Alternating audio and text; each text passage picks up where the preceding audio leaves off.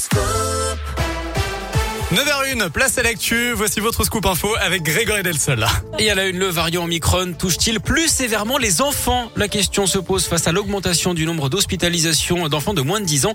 D'après les derniers chiffres de Santé publique France, environ 550 enfants de cette tranche d'âge sont actuellement hospitalisés en France après avoir contracté le Covid, un record depuis le début de l'épidémie. 91 petits patients se trouvent en soins critiques. Ils étaient seulement 6 il y a 3 mois. Plusieurs raisons à cela. La contagiosité d'Omicron et la couverture vaccinale très faible hein, chez les 0-10 ans. Les médecins surveillent également une hausse des cas de PIMS. Le syndrome inflammatoire multisystémique pédiatrique potentiellement grave est lié au Covid. Écoutez les précisions du professeur Yves Gillet. C'est le responsable des urgences pédiatriques à l'hôpital Femmes-Mères-Enfants à Lyon c'est des réponses inflammatoires qui surviennent après l'infection Covid, quelques semaines après, qui sont imprévisibles, qui sont rares. Hein. Il y a un petit millier de cas décrits en France. Et les PIMS qu'on a maintenant, c'est plutôt les conséquences finalement de ce qui s'est passé il y a euh, en gros euh, trois semaines, un mois. Donc plutôt la vague Delta. Qu'est-ce qui va se passer avec Omicron et les PIMS? Euh, On le saura début mi-février. Est-ce qu'il va y en avoir? Est-ce qu'il va y en avoir plus? Est-ce qu'il va y en avoir moins? Qu'avec les autres variants À l'heure actuelle, on n'en fait absolument rien. Il reste enfin à analyser la sévérité des cas. Selon Santé publique France, les cas pédiatriques de ces derniers jours ne montrent pas d'augmentation de ce côté.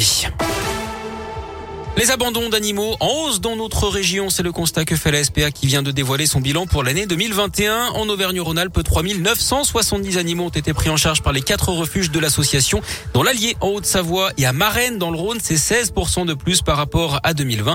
Quant au nombre de NAC abandonnés, les nouveaux animaux de compagnie type reptiles et rongeurs, il a été multiplié par deux, comme l'explique Christophe Rumon-Richet, c'est le responsable du refuge de Lyon-Marennes. C'est vraiment beaucoup et encore une fois, on pense vraiment que c'est des animaux qui ont été victimes de leur succès pendant les confinements, en fait, où on a pris des animaux un peu euh, faciles qu'on pouvait laisser en cage ou autre, sans forcément se rendre compte que ça représente aussi du temps, de l'investissement. Et quand on les laisse et qu'on les délaisse, c'est des animaux, malheureusement, après, ça peut vite devenir euh, problématique parce que bah, il faut nettoyer les cages tout le temps, ça sent mauvais quand c'est pas fait, et l'animal, s'il vit pas dans les bonnes conditions, il développe aussi des maladies. Ça touche beaucoup les lapins, les cochons d'Inde et les hamsters de manière euh, privilégiée. Après, on a aussi noté une augmentation au niveau des, des rats et des souris et quelques oiseaux aussi qu'on a dû prendre en charge en plus euh, durant l'année 2021. Et en ce début d'année, le refuge lyonnais est proche de la saturation avec 110 chats actuellement pris en charge contre 46 l'an passé, 46 chiens également contre 37 l'an dernier.